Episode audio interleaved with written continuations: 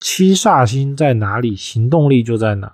七煞星代表了行动，他最怕呢是忘过头，就很容易做过头，而造成是非啊、挫折等等。而且七煞如果过旺的话，他容易跟人家干架、吵架。七煞星呢，如果落入六亲宫，那当事人就很容易跟那个宫位产生吵架的状态。然后，当然他落的宫位也代表那个宫位的人他能力强、行动能力好。比如说七煞星在夫妻宫的配偶能力一般都比较好，而且做事情也好，或者是决定事情也好，一定是有效率的，而且比较快，也有能力。但是呢，在一起久了很容易吵架争吵。呃，如果七煞星又带了煞星或者化忌星，甚至容易吵架的时候会见血光。如果是七煞星落入命宫三方呢，命宫、财宫、事业宫。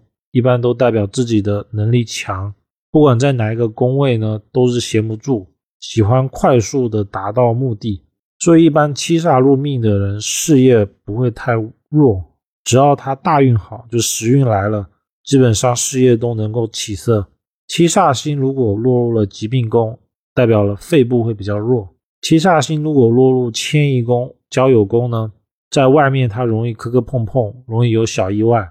在交友宫是会跟朋友讲义气，但是但是跟要好的朋友容易打起来，就因为讲义气嘛，就容易管太多，就想为他好，但是可能好过头，然后最后就容易打起来。那打完之后又好了，反正就是一种比较老铁的感觉吧，就好朋友的感觉。七煞星如果在田宅宫呢，家里面会比较稳定。